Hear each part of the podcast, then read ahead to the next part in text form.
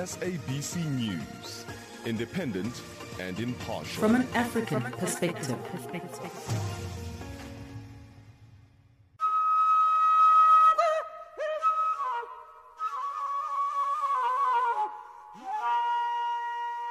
Farafina, Farafina. terre de soleil.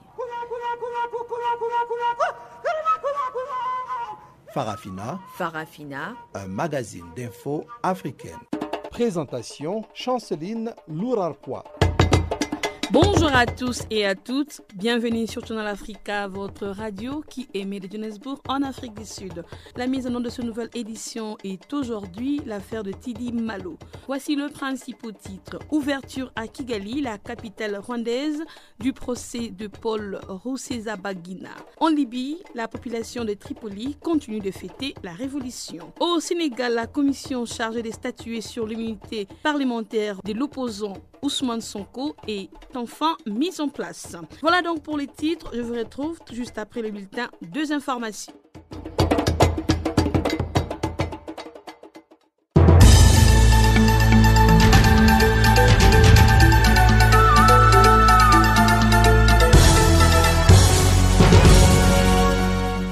Bonjour à toutes, bonjour à tous. Ouvrons ces bulletins d'information par l'Algérie où le procès des accusés de l'assassinat du Français Hervé Gourdel s'est ouvert jeudi à Alger, six ans après le fait. Les Français fut un guide des hautes montagnes qui a été enlevé et décapité par des djihadistes en 2014. Après un report au début du mois, les procès se déroulent devant le tribunal de première instance de Dar el Beida dans la banlieue d'Alger en présence de la famille de la victime, notamment de sa compagne. Initialement prévue le 4 février dernier, l'audience a été reportée de deux semaines à la demande de la défense en raison de l'état de santé de Abdelmalek Hamzaoui, un ravisseur présumé. Au total, 14 personnes sont poursuivies dans cette affaire. Huit djihadistes présumés jugés pour son rapt et sa décapitation et six autres personnes pour non-dénonciation de crime selon un document du tribunal. Abdelmalek Hamzaoui est le seul parmi les ravisseurs présumés à comparaître jeudi. Les sept autres seront jugés par contumace.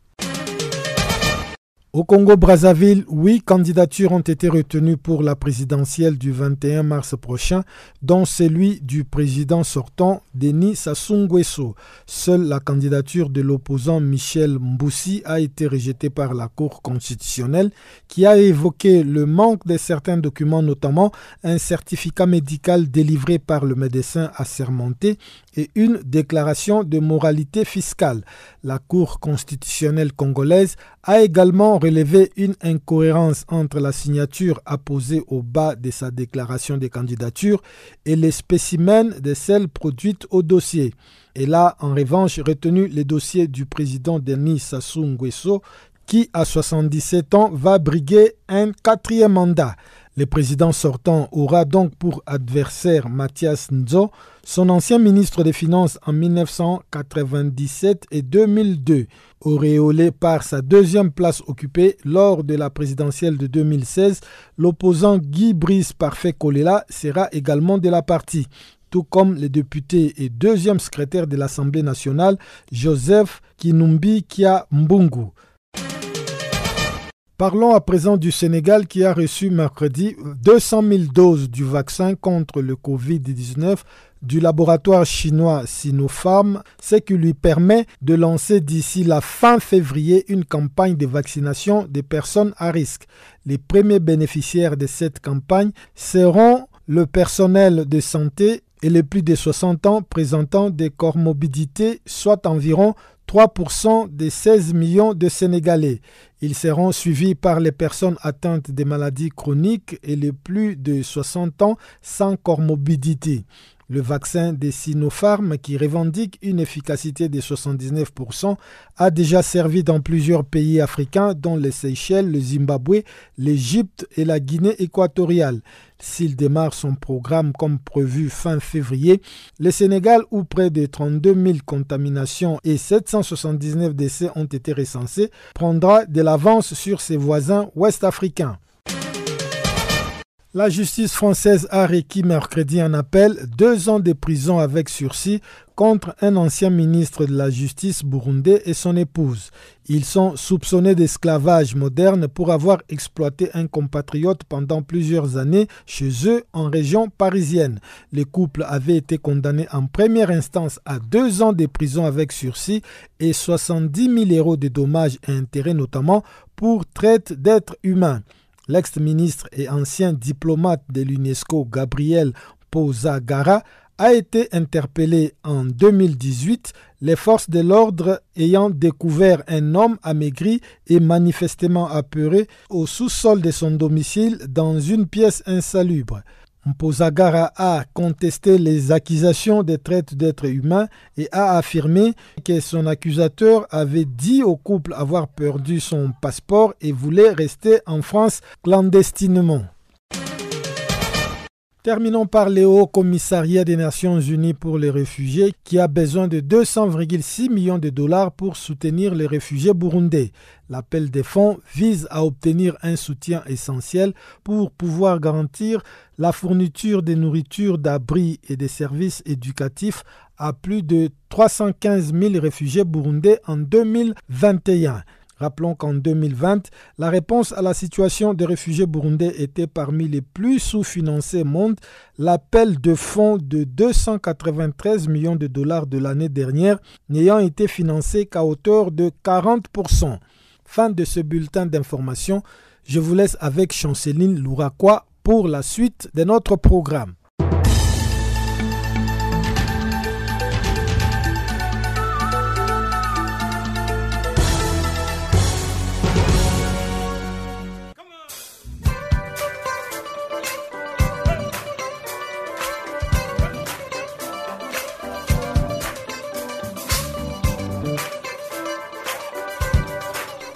Farafina, votre rendez-vous hebdomadaire sur Channel Africa, la radio panafricaine. Farafina, votre programme des actualités en langue française sur Channel Africa.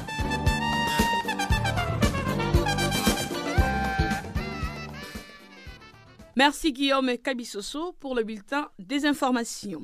Bonjour à tous et à toutes, entendons la grande actualité en Côte d'Ivoire.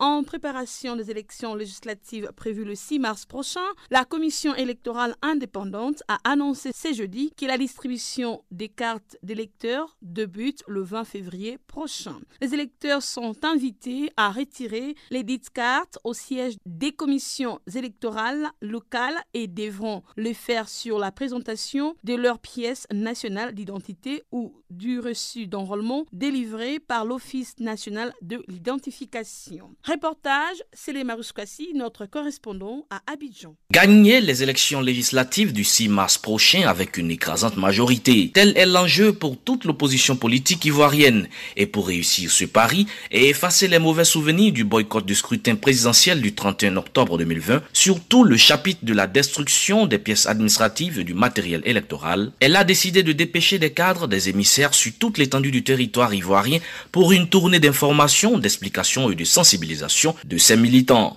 C'est donc une grande offensive que mène en ce moment l'opposition politique sur le terrain en vue des très prochaines élections législatives. Il s'agit essentiellement pour ces responsables de l'opposition de présenter à leurs militants les enjeux des élections du 6 mars qui, disent-ils, doivent consacrer une large victoire de l'opposition. Aussi ont-ils exhorté ces militants à se faire établir de nouvelles pièces administratives, celles devant leur permettre notamment d'exercer leur droit de vote lors du scrutin législatif du 6 mars prochain. Écoutons à propos Madame Adèle Ndioré, cadre du PDCI, le parti politique de l'ex-président Henri Conan au cours de l'une de ces tournées de sensibilisation et de remobilisation de l'opposition dans la ville de Grand Bassam. Il y a trois pouvoirs, le pouvoir exécutif, le pouvoir législatif et le pouvoir judiciaire. Est-ce qu'il faut qu'on laisse tous les pouvoirs dans la main d'une seule personne? Et c'est pour pouvoir parler, non seulement pour nous, mais pour nos enfants, pour ceux qui sont morts, pour tous ceux qui ont été frustrés, que nous avons dit, nous allons aller aux législatives. Si nous voulons réussir aux élections législatives et pouvoir parler, il faut que nous fassions tout ce bloc. Un militant de l'opposition présent à cette rencontre s'est dit satisfait de l'exposé de ses cadres. Il dit avoir cerné l'enjeu de se mobiliser massivement le jour du vote pour opérer le changement souhaité par les leaders des partis politiques de l'opposition. Je voudrais remercier euh, la direction du parti pour avoir initié cette tournée et qui permet donc euh, d'avoir une idée assez précise de pourquoi aller aux élections législatives, hein, euh, malgré donc tout ce qui s'est passé. Les choses ont été bien expliquées et donc euh, je suis sûr que grâce à eux, ça va donc euh, être multiplié dans l'explication aux uns et aux autres. il reste donc aux militants maintenant hein, de transformer cet essai-là pour que partout où donc les candidats du PDCI et de l'opposition seront, que nous puissions donc au soir du 6 mars remporter la victoire. Pour le retrait de la carte d'électeur pour ce scrutin législatif du 6 mars, les requérants devront se prémunir de l'un des documents suivants. La carte nationale d'identité, l'attestation d'identité, le certificat de nationalité ou encore le récépissé d'enrôlement délivré par l'ONESI, entendez l'Office national de l'état civil et de l'identification. Pour rappel, le processus électoral ayant abouti à l'élection du président Alassane Ouattara le 31 octobre 2020 a été émaillé de violence dans plusieurs villes favorables à l'opposition, notamment où des cartes d'électeurs et des pièces nationales d'identité ont été brûlées et le matériel électoral saccagé. Et au terme de la période de distribution des cartes d'électeurs qui s'est écoulée entre le 14 et le 25 octobre 2020, seulement 41,15% des cartes d'électeurs ont pu être distribuées, soit 3 84 288 cartes d'électeurs sur un nombre total de 7 495 082 cartes effectivement retirées. Depuis Abidjan, c'est les Marus Kwasi pour Canal Afrique. En République centrafricaine, la Cour pénale internationale a donné la possibilité aux victimes d'assister à ces procès en direct depuis Bangui. C'est jeudi, les victimes sont venues nombreuses dans la salle d'audience de la Cour pénale spéciale où elles ont suivi l'exposé de charges qui pèsent sur le deux prévenus. Mais en raison de l'insécurité dans le pays, il reste encore plusieurs localités où les victimes n'ont pas accès au procès. Le 30 mars 2014, le gouvernement centrafricain a saisi la Cour de la situation en République centrafricaine depuis le 1er août 2012. Cette situation aurait impliqué des crimes présumés à la fois des groupes Seleka et des groupes anti-Balaka. Les coordonnateurs de la société civile centrafricaine, Gervais Lacosso, qui suivent également de près ces procès depuis Bangui, affirment que le centrafricain pense c'est une justice qui fait deux poids et deux mesures, car depuis, c'est seulement les anti-Balaka qu'on arrête et juge et non le Séléka. Je pense que c'est une euh, euh, justice qui fait deux poids, deux mesures, parce que depuis, c'est seulement les anti-Balaka qu'on arrête et qu'on juge, mais les autres ne sont ni arrêtés ni jugés. Donc, c'est pas tout le monde qui apprécie ce qui se passe. Euh, lorsque vous dites que c'est une euh, décision, enfin une justice qui fait deux poids, deux mesures, euh, pouvez-vous nous expliquer un peu en détail? Parce que depuis que la crise a commencé, depuis que la, crise a commencé, depuis que la crise a commencé, c'est seulement les assis Balaka qui sont arrêtés et jugés, mais les télécas ne sont jamais arrêtés et jugés. Et c'est ce qui fait que beaucoup de Centrafricains n'apprécient pas ce qui se passe. Et si le Séléka ne sont jamais arrêtés et jugés, est-ce qu'ils continuent euh, de faire euh, de troubles euh, en République centrafricaine? Bien sûr. Bien sûr, ils continuent de faire des exactions. Maintenant, c'est les deux qui se sont mis ensemble pour créer la CPC. La nouvelle rébellion est créée, c'est une fusion de Séléka et des anti-Balaka. Donc, ils sont tous ensemble. Quelle est la dernière euh, exaction causée par euh, le membre de Séléka Oh, il y en a beaucoup hein, dans, beaucoup de villes de province. Avant que les, mouvements du CPC ne continuent, euh, comment il s'appelle, Ali Daras, il a commis beaucoup d'exactions. Il a même bafoué l'autorité de l'État en organisant un défilé Hein, dans la région qu'il commande alors qu'il n'est pas une autorité centrafricaine.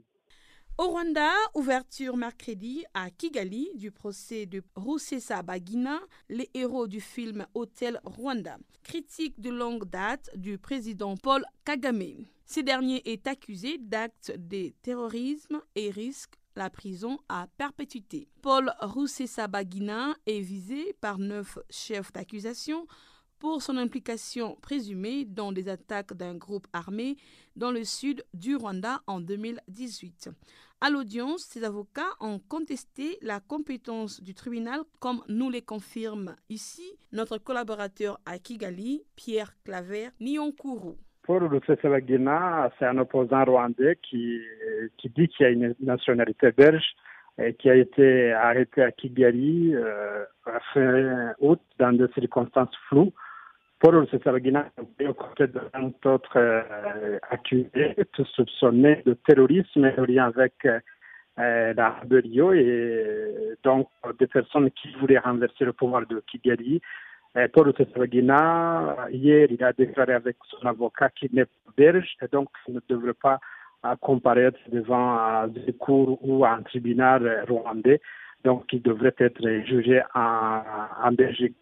Et donc, son avocat a rejeté. La, compétence des cours de tribunal de, Kigali, et donc en disant qu'il est belge, donc il devrait être jugé euh, en Belgique, mais cette, euh, cette doléance a été rejetée par euh, donc le juge, qui dit que euh, Rusesabagina est un Rwandais, qui a, qu'il a une nationalité rwandaise, qu'il a d'ailleurs voulu renverser le pouvoir de Kigali. Donc, la Cour s'est demandé pourquoi un Belge devrait vouloir renverser le pouvoir de Kigali alors qu'il n'est pas rwandais.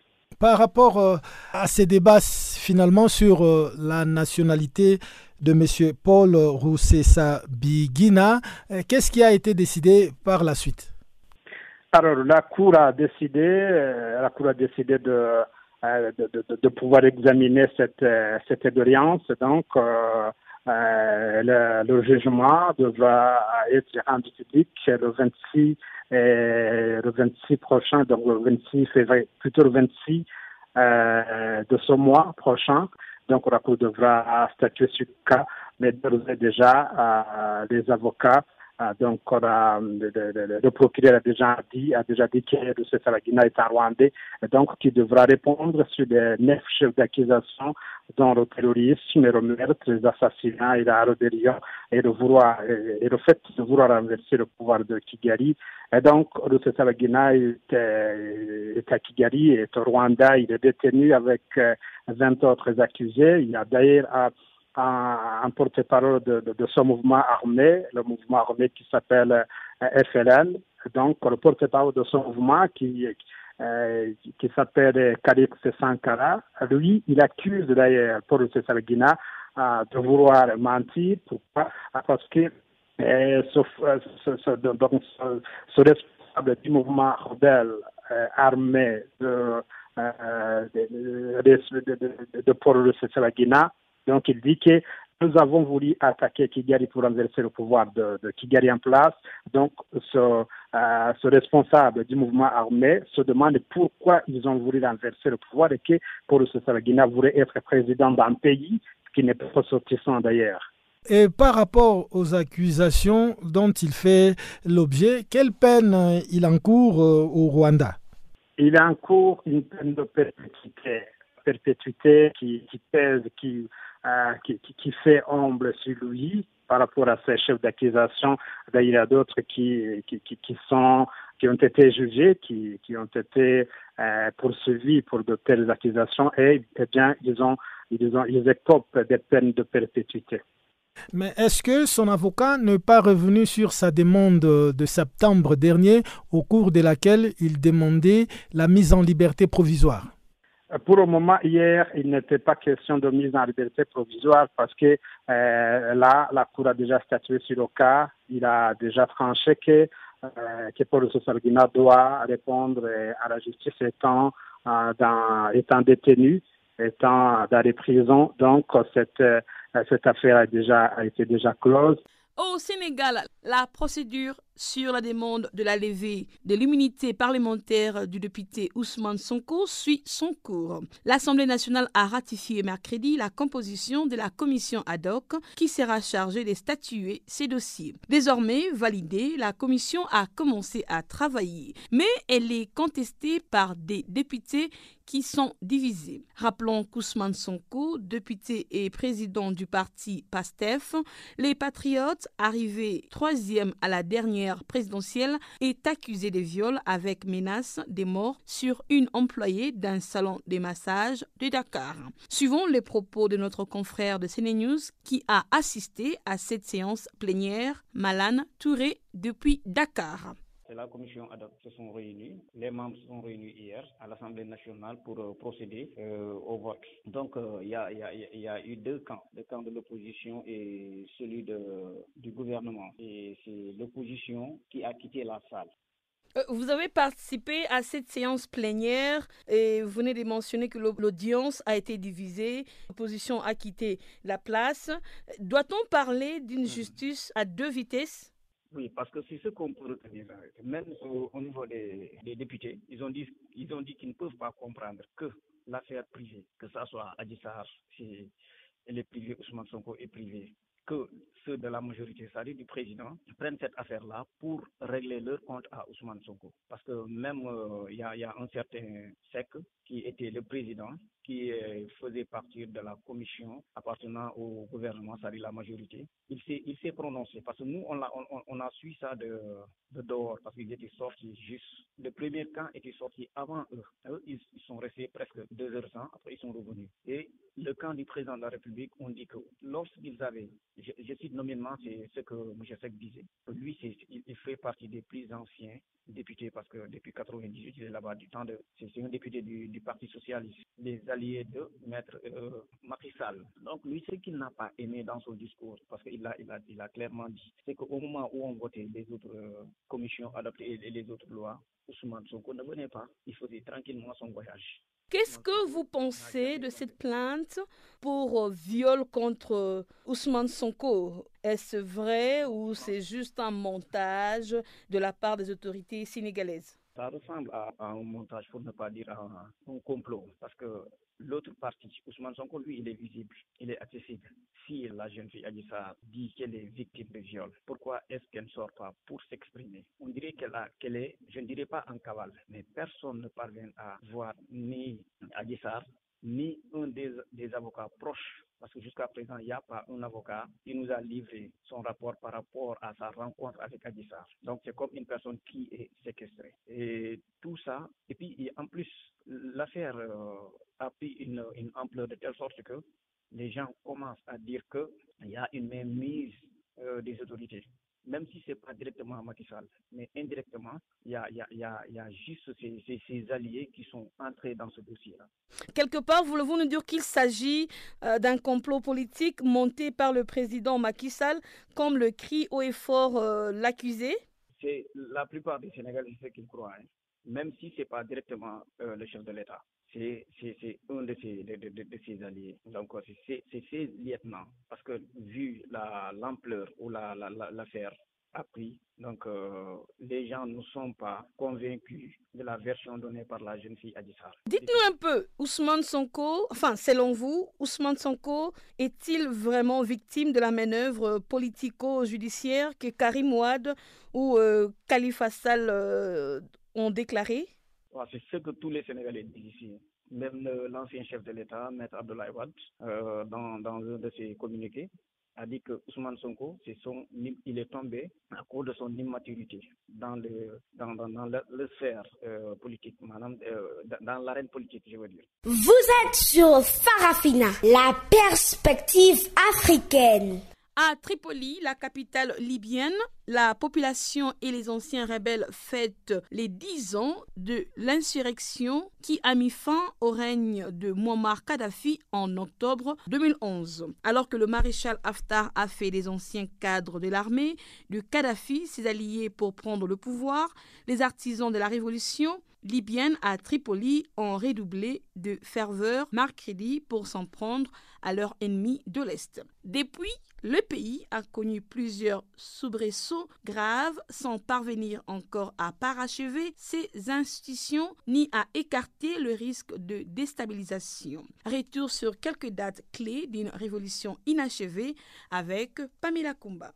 Tout avait démarré le 15 février 2011 avec des sit-ins devant le tribunal de Benghazi par des milliers de militants de droits de l'homme. Ils demandaient d'ouvrir une enquête sur le meurtre de prisonniers politiques détenus à la prison d'Abu Selim depuis 1996. Parallèlement, d'autres actions contestataires réclamaient des réformes. 17 février, les contestataires élèvent le seuil de leurs revendications en demandant le départ du guide libyen Muammar Kadhafi. Les manifestations gagnèrent plusieurs villes du pays et deux jours plus tard, les forces de l'ordre commencèrent une répression impitoyable des manifestants. Plusieurs d'entre eux perdirent la vie. Dans la semaine du 20 au 26 février 2011, le régime Kadhafi est fragilisé par des démissions en son sein, dont le ministre de la Justice Mustafa Abdel Jalil et les ambassadeurs en Grande-Bretagne, en France et en Inde. Le Conseil de sécurité de l'ONU ordonne le gel des avoirs de Muammar Kadhafi à l'étranger et interdit de voyage un bon nombre des hommes de main du régime. Un Conseil national de transition est mis sur pied, reconnu par la France le 10 mars 2011. Quelques jours plus tard,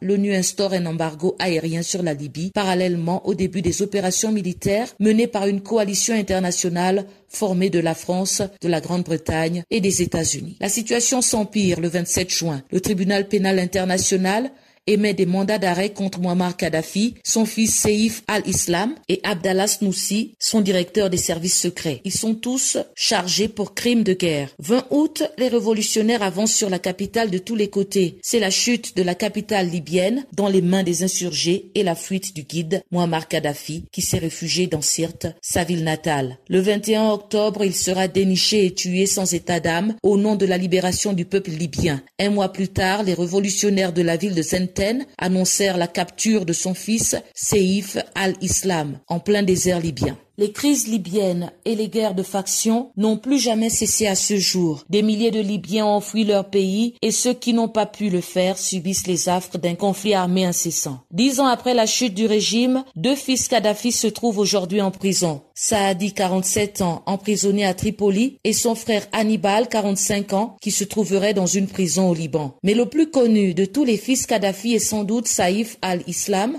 longtemps considéré comme le dauphin du guide. Ce dernier a été condamné à mort en 2015 à l'issue d'un procès expéditif, mais le groupe le détenant a refusé de le livrer aux autorités de Tripoli où la Cour pénale internationale le recherche pour des crimes contre l'humanité. En 2017, la trace de Saïf al-Islam s'est évaporée après l'annonce de sa libération. Mais les sympathisants du régime libyen déchu ambitionnent de retourner à nouveau au pouvoir par le biais de la réconciliation nationale et les élections présidentielles et législatives prévues à la fin de l'année 2021. La mission onusienne a accepté, avec la pression de la Russie, de faire participer au forum de dialogue politique les représentants du clan Kadhafi qui a démarré en Tunisie au mois de novembre dernier. Rappelons que Muammar Kadhafi était proche allié de Moscou en Afrique du Nord et avec son départ, la Russie a perdu son influence ainsi que d'importants marchés d'armes. Son fils Seif al-Islam pourrait être en mesure de redorer le blason de cette relation s'il parvient à accéder au pouvoir avec l'aide de Moscou. Pamela Kumba pour Channel Africa. Congo-Brazzaville, la Cour constitutionnelle a validé cette candidature sur huit présentée pour l'élection présidentielle prévue le 21 mars prochain, dont celui du président sortant, Denis Sassou Nguesso, qui cumule 36 ans à la tête de ce pays. Seule la candidature de l'opposant Michel Mboussi Ngwari a été invalidée faute de deux pièces qui manquaient au dossier, notamment le certificat médical et la déclaration de moralité fiscale. Le président de la République du Congo, Denis Sassou Nguesso, sera donc confronté à cette candidat dont l'ancien ministre des Finances, Mathias Zan, et Patrice Parfait Kolela, le fils d'un ancien Premier ministre. Une liste reçue avec indifférence par la population. Les présidents de l'Association pour les droits de l'homme et l'univers carissal, Alain Combo, répondaient aux questions de Guillaume Kabissoussou on ne sait pas réellement la vraie stratégie que la République euh, est en train de mener. C'est très décevant. Mais sur la scène politique, euh, ils ne trouvent pas beaucoup d'enjeux sur cette élection. Le grand problème, c'est l'enjeu qu'il y a dans l'élection qui va se réaliser, sur la manière de l'organisation. Parce que euh, toute la classe politique s'est réunie à Madingu pour une concertation. Ils avaient euh, fait des propositions, mais des propositions qui n'ont pas été prises en compte. Et c'est la raison pour laquelle la majorité des candidats de l'opposition ne se sont pas positionnés. Ils ont préféré se mettre à l'écart avec euh, euh, cette stratégie de séparer les listes électorales de les agents de l'ordre, des militaires à part, les civils à part, et les agents de l'ordre vont voter en avance. On, savait que les gens n'allaient pas se déplacer, sacrifier leur argent pour aller s'enrôler au moment où ils se disent qu'il n'y a pas assez d'enjeux. Vous dites que la plupart de grosses pointures de l'opposition ne se sont pas présentées à, à cette élection. Mais il y a quand même euh, Mathias Nzon et Parfait Kolela qui vont prendre part à cette élection présidentielle.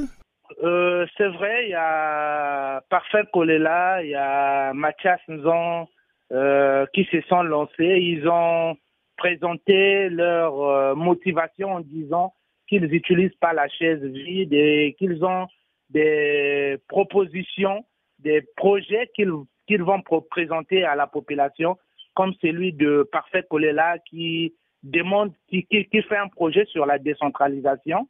Mais le grand problème, c'est l'effectif où les candidats sont acceptés dans tous les départements de la République.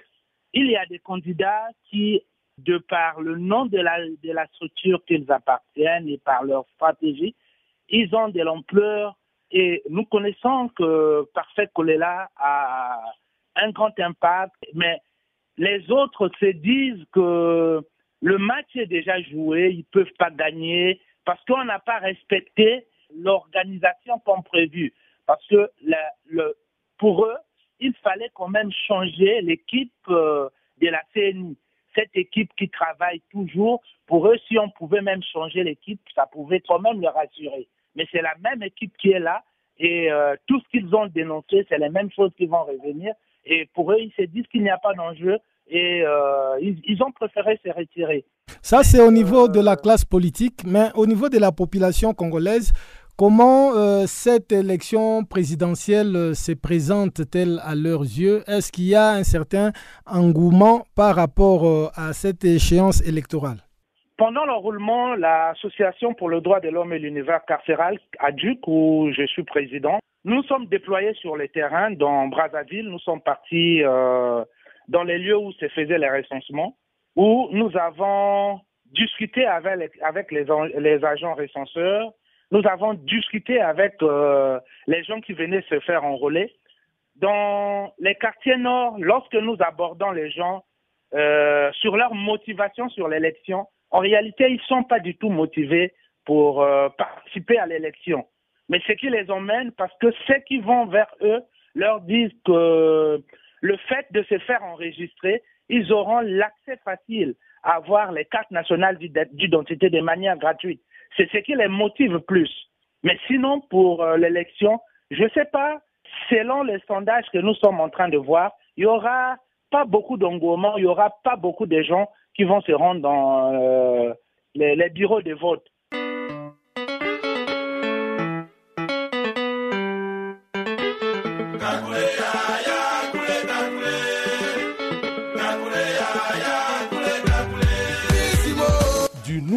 Sur Channel Africa.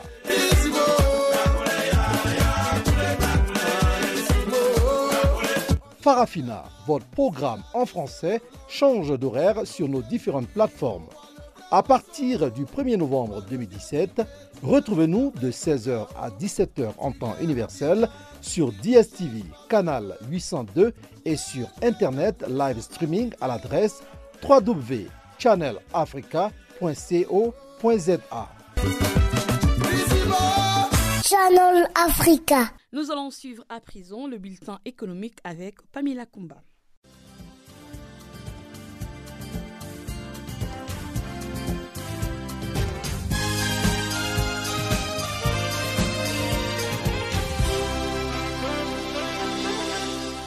Bonjour à tous.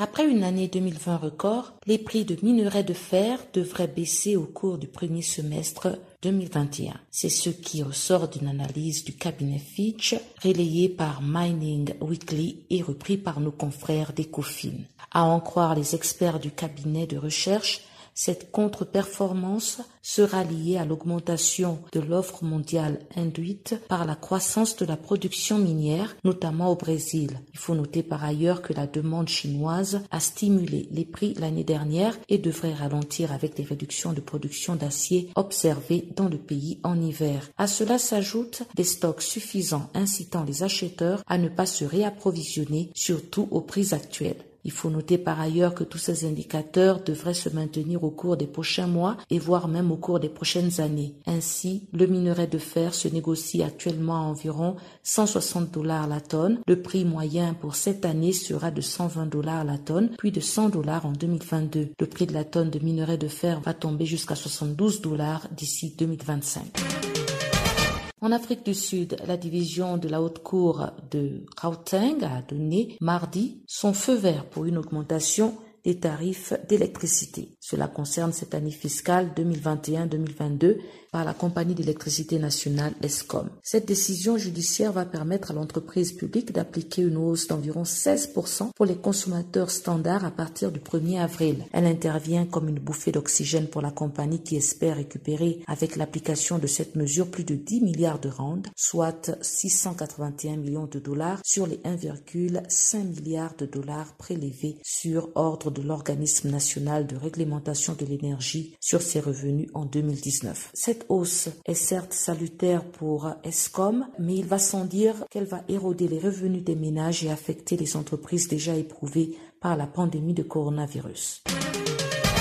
La Kenya Electricity Generating Company a obtenu un contrat pour le forage de trois puits géothermiques à Djibouti. C'est ce que nous annoncent nos confrères d'Ecofin. Et le marché d'une valeur de 6,4 millions de dollars a été signé par l'Office djiboutien de développement de l'énergie géothermique. Grâce à ce dernier, Djibouti pourra bénéficier de l'expérience de la Kengen qui a foré plus de 300 puits dans l'aire géothermique d'Olkaria. Ce pays de la Corne de l'Afrique prévoit d'exploiter une partie de son de 10 000 MW dans cette aire. Actuellement, il a développé environ 1000 MW de centrales géothermiques.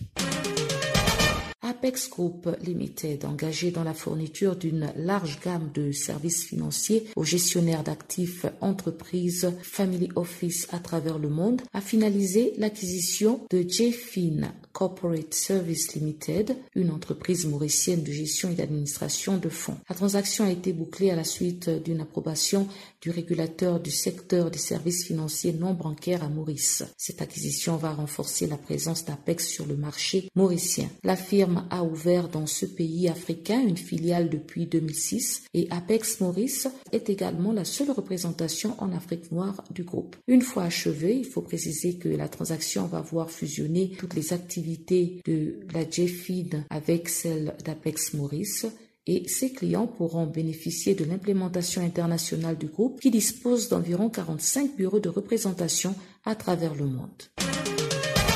En 2021, l'Afrique subsaharienne pourrait connaître un rebond de ses importations de riz. Selon la dernière note de l'Observatoire des statistiques internationales sur le riz, les achats de la région sur le marché international sont prévus pour atteindre 17,8 millions de tonnes de riz Ce stock représente environ 37% des importations mondiales et marque une hausse de 2,2 millions de tonnes par rapport au volume de 2020. Selon Osiri, l'Observatoire des statistiques internationales sur le riz, ce niveau élevé des achats tient en partie à une stagnation de la récolte en 2020 en raison de la perturbation par les inondations en fin de cycle de culture, notamment en Afrique de l'Ouest, qui abrite quatre des six principaux producteurs de riz. Alors que les cours mondiaux de riz devrait encore être orienté à la hausse sur ce premier trimestre 2021, les pays africains gagneraient à regarder du côté de l'Inde pour leur approvisionnement. Le pays est en effet le seul du top 3 mondial des fournisseurs qui a vu ses exportations progresser en 2020 et pourrait encore expédier un record de 14 millions de tonnes de riz.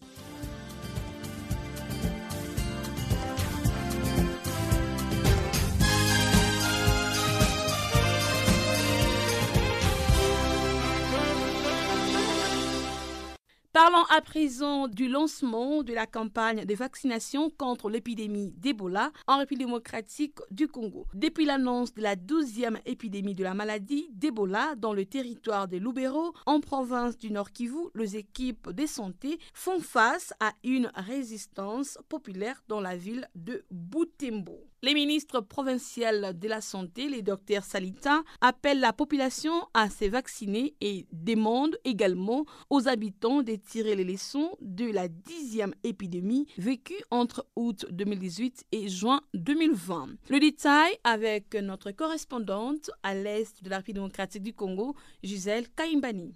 Depuis l'annonce de cette nouvelle épidémie de d'Ebola dans la zone de santé de Biena, en territoire de Lubero au nord Kivu, quatre cas ont été déclarés positifs, parmi lesquels deux décès, les deux autres suivant les soins dans les structures sanitaires appropriées. Et déjà, la vaccination a déjà commencé. Le ministre de la Santé au nord Kivu soulève une résistance à Butembo lorsque les équipes voudraient décontaminer les maisons des malades déclarés positifs. Docteur Salita. La vaccination a démarré à Biena, bien que timidement, qui concerne les contacts, les contacts de contacts qui n'ont jamais été vaccinés les ménages ont été décontaminés, à part le ménage de, de Mutsanga, où nous apprenons qu'il y a une résistance et qui ne vient même pas de, membres de la famille, mais c'est un membre de la communauté qui voudrait s'opposer à la décontamination de ces ménages-là. D'où nous profitons pour lancer un appel aux leaders de Mutsanga de ne pas tomber dans les erreurs de passé. Mutsanga, c'est ce qui était à Mutsanga la fois passée et il ne faut pas que ça nous arrive actuellement. Les structures de santé ont été décontaminées. Nous avons listé plus de 300 contacts que nous sommes en train de suivre. Et dès qu'un contact présente un, un, signe ou un symptôme, nous l'isolons et nous prélevons pour avoir une idée si c'est Ebola ou pas. Au sein de la communauté, il s'observe de messages erronés et montés de toutes pièces qui circulent dans la communauté sur Ebola. Le coordonnateur de la thématique santé au sein de la société civile Nord Kivu met en garde Joseph Bitangalo. Le message que nous, nous pouvons donner à la population, c'est de prendre vraiment des dispositions. Nous sommes en train d'éviter les gens qui font des rumeurs. Nous ne refusons pas que les gens parlent de ce qu'ils entendent, de ce qu'ils savent. Mais il ne faut pas vraiment entrer dans votre, dans votre chambre pour fomenter quelque chose qui n'a pas vraiment de quai et en fait de diffuser ça pour essayer de détourner l'attention de la population à travers cette maladie. Parce qu'à cette période, nous demanderons seulement à la population de prendre des dispositions de prévention, c'est-à-dire se prévenir. Ces dispositions sont bien connues. Ce sont des dispositions qui sont d'ailleurs en mariage avec des dispositions à l'air par rapport au virus de coronavirus. Comme nous le disons, la maladie, elle ne voyage pas, mais c'est nous qui voyageons, qui se promenons, qui se comportons très mal, qui apportons aussi la maladie avec nous. Prenons des dispositions pour se prévenir contre la nouvelle maladie, donc Ebola, mais aussi, ne pas oublier aussi coronavirus. Le docteur Jean-Jacques Mouyembe est en tournée dans la partie est de la RDC pour suivre l'évolution des épidémies au Nord Kivu et en Ituri. Le directeur de l'Institut national de recherche biomédicale INRB qui se trouve à Bounia dit être dans cette ville pour installer un laboratoire INRB afin de suivre les épidémies dans cette province. Ce laboratoire pourra vraiment aider à faire les diagnostics de toutes les maladies qui se passent ici dans la province. Euh, nous avons également abordé le problème de Ebola, de la maladie à virus Ebola qui a ressurgi dans le Nord Kivu. Mais les actions sont déjà là. Nous, euh, en tant qu'INRB, nous avons déjà envoyé le médicament, dont notre molécule euh, MAB 114, qu'on appelle maintenant Ebanga. Et l'OMS a déjà envoyé le vaccin. Et donc, les actions vont se faire euh, très, très, très vite. Et cette surveillance ne s'arrête pas seulement au nord Kivu, ça va s'étendre même à, à l'Ituri comme pendant l'année de l'épidémie. Depuis Goma, Gisèle Kaimbani pour Canal Afrique. En Birmanie, les manifestants ont déclaré qu'ils battront jusqu'au bout pour libérer leur leader malgré la répression militaire. Aung San Suu Kyi n'a pas été présente comme prévu lors de l'audience qui a eu lieu le mercredi. Et la journée s'est soldée par une autre manifestation, suivant ces comptes rendus de Pamela Kumba. Aragoun, la plus grande agglomération et la capitale économique de la Birmanie, Des milliers de personnes s'étaient réunies dans la journée devant les ambassades de Chine et des États-Unis avec des slogans comme Dehors le dictateur écrit sur des banderoles. Elles ont également été des milliers devant les locaux de la Ligue nationale pour la démocratie, le parti d'Aung San Suu Kyi, dont le gouvernement civil a été renversé le 1er février par l'armée, qui a ainsi mis fin à une fragile transition démocratique de dix ans. Plus de 1000 contestataires s'étaient en outre regroupés près du siège de la Banque centrale. La présence de militaires appuyés par des véhicules blindés a toutefois refréné les ardeurs, tandis que des entreprises ont envoyé des courriels à leurs employés pour les inciter à ne pas manifester. D'autres rassemblements se sont déroulés à Naypyidaw, la capitale administrative où une vingtaine d'étudiants ont été interpellés, et à Mandalay, la deuxième ville birmane, où la police a fait usage de balles en caoutchouc et blessé au moins six contestataires. Inculpé pour avoir importé illégalement des Tokiwoki, Aung San Suu Kyi, 75 ans, a de son côté été maintenu en détention jusqu'à mercredi à la suite du report d'une audience qui était censée se dérouler lundi. Elle risque jusqu'à deux ans de prison. Le président de la République, Win Myint, a aussi été interpellé dès les premières heures du coup d'État et il est toujours en détention. La peur des représailles est omniprésente en Birmanie, un pays qui a donc déjà vécu près de 50 ans sous le joug des militaires depuis son indépendance en 1948. À cela s'ajoute le fait que les forces de l'ordre ont déjà dispersé des rassemblements en tirant sur des manifestants depuis le coup d'État. Une femme de 20 ans grièvement blessée la semaine dernière est toujours dans un état critique. Sourde aux critiques croissantes et face à une mobilisation qui ne faiblit pas, la junte au pouvoir en Birmanie accroît au contraire sa répression contre des manifestations massives organisées contre leur coup d'État, en multipliant les arrestations nocturnes et en menaçant de poursuites quiconque va héberger des militants recherchés. Ils sont à ce jour quelques 420 personnes, responsables politiques, militaires, médecins, étudiants, qui ont été arrêtés au total. Et les événements en Birmanie continuent de préoccuper la communauté internationale qui lance des appels à la libération d'Aung San Suu Kyi, du président Mint, ainsi que d'autres leaders politiques. Pamela Kumba, Johannesburg, pour Channel Africa. Après deux jours des sommets au Tchad pour faire le point sur la crise sécuritaire au Sahel, l'air est au bilan pour les membres du G5 Sahel, à savoir la Mauritanie, le Mali, le Burkina Faso, le Niger et le Tchad, et pour la France, principalement forces engagées dans la région à travers l'opération Barkhane. Pendant ces sommets, le président français Emmanuel Macron a annoncé que la France ne comptait pas réduire dans l'immédiat les effectifs de Barkhane, son opération anti-djihadiste au Sahel. Il a ainsi appelé à décapiter les groupes djihadistes affiliés à Al-Qaïda qui constituent toujours une menace dans cette région. Des précisions avec Guillaume Cabissoso. Le président français Emmanuel Macron a annoncé qu'il ne comptait pas réduire dans l'immédiat les effectifs des Barkhane, son opération anti-djihadiste au Sahel, appelant à décapiter les groupes djihadistes affiliés à Al-Qaïda qui constituent toujours une menace dans cette région. Macron participait en visioconférence depuis Paris à un sommet G5 Sahel qui a réuni lundi et mardi en Djamena cinq pays du Sahel pour dresser un bilan des actions menées depuis le sommet de Pau il y a un an. Paris envisageait il y a encore quelques semaines d'amorcer un retrait dès ses débuts de l'année en rappelant les 600 soldats envoyés en renfort au Sahel il y a un an.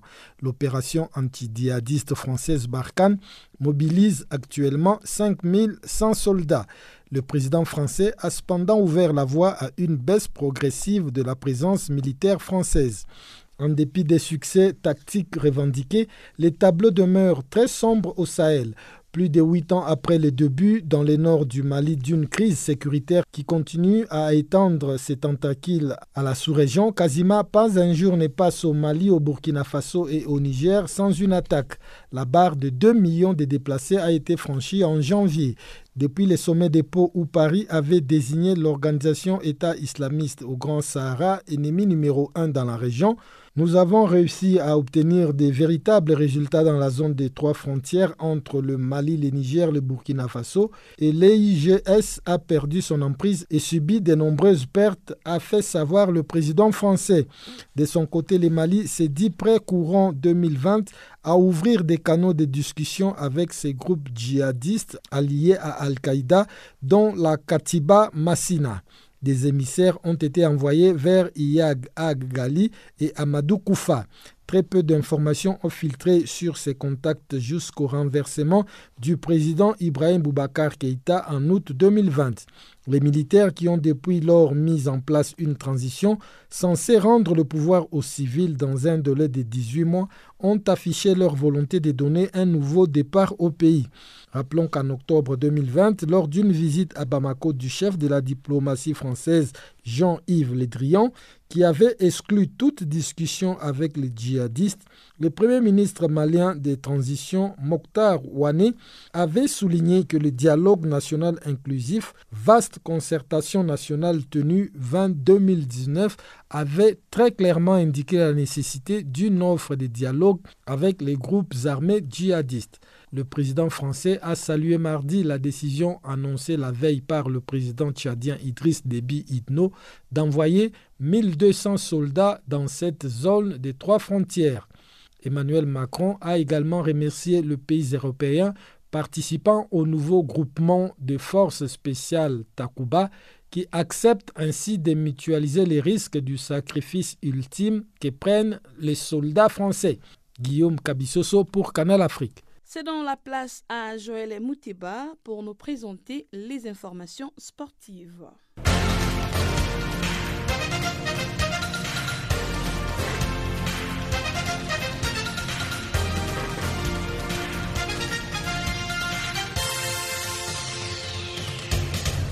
Bonjour, la Coupe d'Afrique des Nations des moins de 20 ans poursuit son cours en Mauritanie et le pays hôte s'est relancé dans cette rencontre en battant le Mozambique ce mercredi par un score de 2 buts à 0. Impressionnante dans le jeu mais battue par le Cameroun lors de la première journée de la Cannes, la Mauritanie s'est très bien reprise face au Mozambique. Les protégés de Moril Njoya sont enfin récompensés par leurs efforts en montrant encore une fois un meilleur visage. L'équipe a été exceptionnelle tout au long de la première mi-temps elle a déroulé son jeu et a été dominatrice.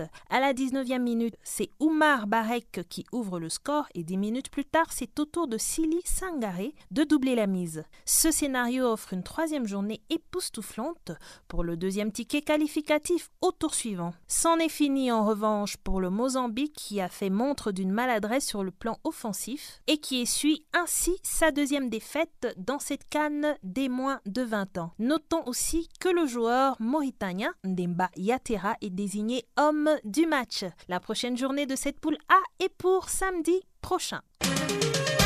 On poursuit avec la Coupe d'Afrique des Nations des moins de 20 ans. Vainqueurs chacun de leur premier match du tournoi, le Cameroun et l'Ouganda s'affrontaient mercredi. Les Lions indomptables du Cameroun sont les premiers à se qualifier pour les quarts de finale du tournoi. Et comme lors de la première journée, c'est Junior Jang Sunday qui a enfilé le costume du Messi face à l'Ouganda grâce à un but de la tête. Le jeune prodige de 19 ans est l'auteur de l'unique but de la rencontre. Il s'agit de la deuxième réalisation du meilleur joueur et meilleur buteur du tournoi UNAFAC 2020 dans cette canne. Le Cameroun a dominé l'Ouganda en second match de la phase des poules et au sein du groupe A de la canne des moins de 20 ans. Il est donc le premier pays qualifié pour les quarts de finale de la canne des moins de 20 ans. En championnat national congolais à présent, l'INAFOOT, le tout-puissant Mazembe est le nouveau leader. Le TPM s'est en effet imposé par un score de 3 buts à 1 face à Lubumbashi Sport en match de la 16e journée de la rencontre, marquant ainsi le début de la manche retour. Cela s'est déroulé au stade Kibasa Maliba ce midi à Lubumbashi. C'est déjà à la 15e minute que les corbeaux ont été cueillis avec le coup franc de Wandenga qui bat le gardien ivoirien Sylvain Bohou 1 à 0. C'est seulement à la 32e minute que les hommes de Pamphile Miayo ont réagi avec Kofi Kwame qui égalise sur penalty un but partout. En seconde partie, le TPM se déchaîne et met la pression sur leurs adversaires. Rien ne semble marcher pour les kamikazes de Lubumbashi, pourtant bien embarqués dans cette rencontre. Sur un centre de Joss Adam Bossou donne l'avantage au Corbeau à la 54e minute. Mais finalement, Bossou, à la 84e minute, s'offre un doublé et permet de ce fait au TPM de s'imposer 3 buts à 1. Avec ce succès, les Corbeaux reprennent la tête du classement provisoire, 35 points plus 22, avec un match en retard non encore programmé. L'AS Vita Club compte également 35 points plus 15 Avec un match en retard. Visiblement, c'est la grosse bataille pour la première place entre Vita Club et le tout-puissant Mazembe dans cette phase au championnat congolais.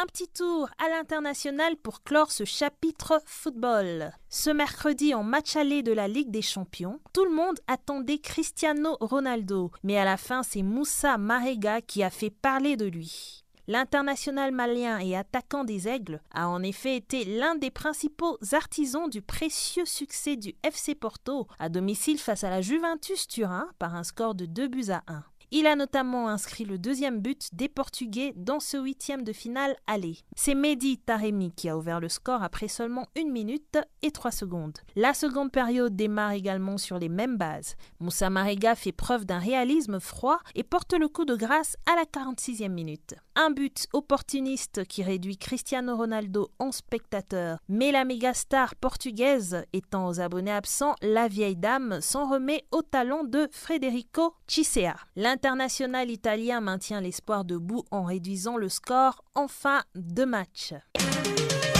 Et nous atterrissons avec notre série Afro Basket pour le compte de la première journée retour du groupe E, victoire de l'Afro Basket masculin. Les requins bleus du Cap Vert croisent les lions de l'Atlas du Maroc ce jeudi à la salle Mohamed Mzali de Monastir. Pour espérer se qualifier, le Maroc doit remporter tous ses trois matchs car une défaite éliminerait l'équipe des prochaines joutes continentales. Rappelons que les Marocains avaient fini quatrième lors de la Basket 2017 en Tunisie. C'est la fin de ce bulletin sportif. Merci de nous avoir suivis.